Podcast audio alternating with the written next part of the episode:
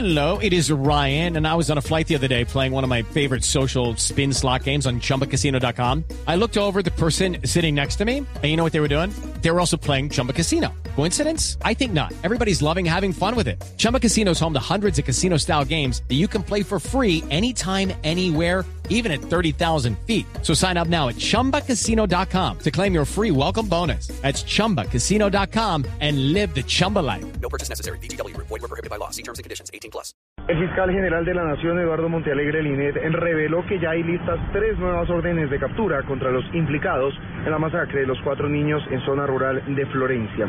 Se pagaron 500 mil pesos por su asesinato y el objetivo era obligar el desplazamiento de la familia para que se montaran unos negocios particulares. Fueron clave la interceptación de varias llamadas telefónicas. Mire, ya hay dos personas capturadas y en el día de hoy vamos a solicitar tres órdenes de captura más por personas que colaboraron e intervinieron en la muerte de los niños el 4 de febrero en la vereda Las Brisas. Eh, en este caso se trató de una disputa por un lote de 400 metros. A los autores materiales se les pagó una suma de 500 mil pesos para que cometieran los hechos. Entre las personas que faltan por capturar, Blue Radio conoció que habría un familiar de una de las personas denunciadas por el padre de los menores, Jairo Vanegas, quien habría contactado a Edis Omega para intimidar a la familia Vanegas Grimaldo. Alejandro Tibaduiza, Blue Radio. Gracias Alejandro. Y siguiendo con este tema de menores, las autoridades hicieron un llamado de alerta a los padres de familia luego de conocerse un caso de un niño en el sur de Bogotá al que un hombre intentó robarse por medio de engaños. Detalles de la situación con Juan Carlos Pardo. Se trata de un menor de 5 años que fue engañado por un adulto y que se lo llevó de su casa, de su residencia. Coronel Juan Carlos Valderrama, oficial de inspección de la Policía Metropolitana de Bogotá. ¿Qué fue lo que sucedió? Bienvenido a Blue Radio. Efectivamente, es un caso que se nos presenta en la localidad de Tunjuelito, barrio Isla del Sol, donde una señora informa por vía telefónica a la línea de emergencia de la Policía Nacional que su hijo, un niño de cuatro años, se encontraba jugando en un parque frente a su residencia y al parecer un sujeto mediante engaño se lo lleva del sitio. Inmediatamente la policía del cuadrante inicia el plan candado y el niño es ubicado a pocas cuadras de este sitio. El niño es trasladado a medicina legal, donde afortunadamente el dictamen es que no sufrió ningún daño en su integridad física. Muy amable coronel, la recomendación importante de las autoridades no perder de vista a los menores de edad. Juan Carlos Pardo, Blue Radio.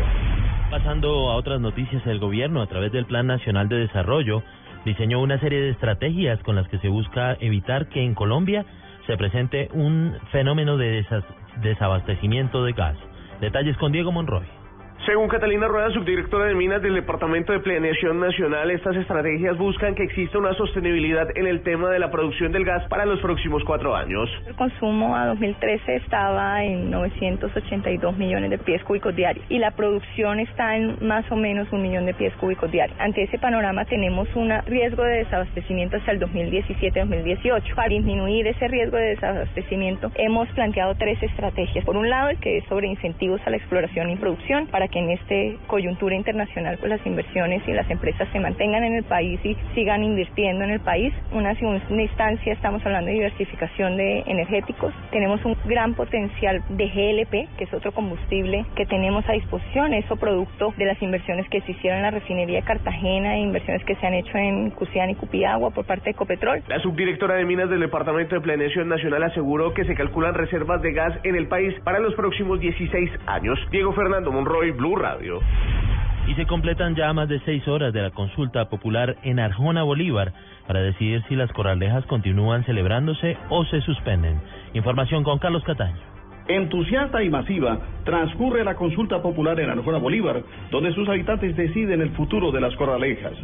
A la convocatoria se llegó por iniciativa del alcalde Orlando Cogollo en atención a las numerosas críticas y denuncias sobre violencia, crueldad y maltrato contra aficionados y animales, especialmente toros y caballos. Fanny Pachón, una de las animalistas garantes del proceso, nos habla de cómo transcurre esta jornada. Nosotros tenemos reportes positivos de que la, la población se ha manifestado a lo que se tenía la expectativa de lo que iba de lo que iba a ocurrir es que están positivamente a no, no corridas de toros. La votación se cerrará a las 4 de la tarde y a las 8 de la noche se conocerá definitivamente el resultado. En Cartagena, Carlos Cataño, Iguarán Blue Radio. Barranquilla está de fiesta. Blue Radio en el Carnaval de Barranquilla. Y cuando son las 2 de la tarde, 6 minutos, en el segundo día de carnaval, a esa hora precisamente arranca otro de los eventos tradicionales que recorre sectores populares de la capital del Atlántico. Información con Diana Comas. Y a esta hora estamos desde el punto donde se va a desarrollar en pocos minutos la gran parada Carlos Franco en homenaje precisamente a este importante coreógrafo de Barranquilla. Con nosotros está el director del Carnaval de la 44 y el gestor de toda esa iniciativa del Carnaval de la 44 conocido como el Carnaval del Bordillo. Él es Edgar Blanco, bienvenido y cuéntenos detalles de qué va a pasar en ese desfile dentro de pocas horas. Bueno, buenos días. Eh, hoy tenemos una novedad principal. Nos va a visitar el vicepresidente de la República, el doctor Germán Vargas, en compañía de la doctora Elsa Noguera, eh, alcaldesa distrital de Barranquilla. Y vienen eh, bloques. La gran parada se caracteriza por bloques. Un bloque de disfraces, un bloque de cumbias, un bloque de grupo foráneo, un, gru- un bloque de congo, de garabatos. Y todo lo hacemos por bloque y por modalidad.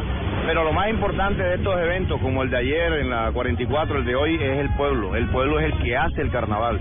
El pueblo sentado en la silla, en el bordillo y aplaude a la gente, es el que se goza el carnaval. Desde el Carnaval de Barranquilla, Diana Comas, Blue Radio. Noticias contra reloj en Blue Radio. Noticia en desarrollo, el juez venezolano Ali Paredes fue detenido en las últimas horas por presunto favorecimiento de procesados en el caso del empresario Walid Maclet, quien fue sentenciado la semana pasada a 14 años de prisión por narcotráfico. La cifra, tan solo 1.341 funcionarios de la rama judicial pasaron las pruebas de promoción del sector. Más de 27.000 trabajadores presentaron estos exámenes. Quedamos atentos al estado de salud de una persona que fue atendida por los bomberos de Kennedy en el sur de Bogotá, luego de haber recibido hoy una descarga eléctrica en la calle 41 con carrera 94B.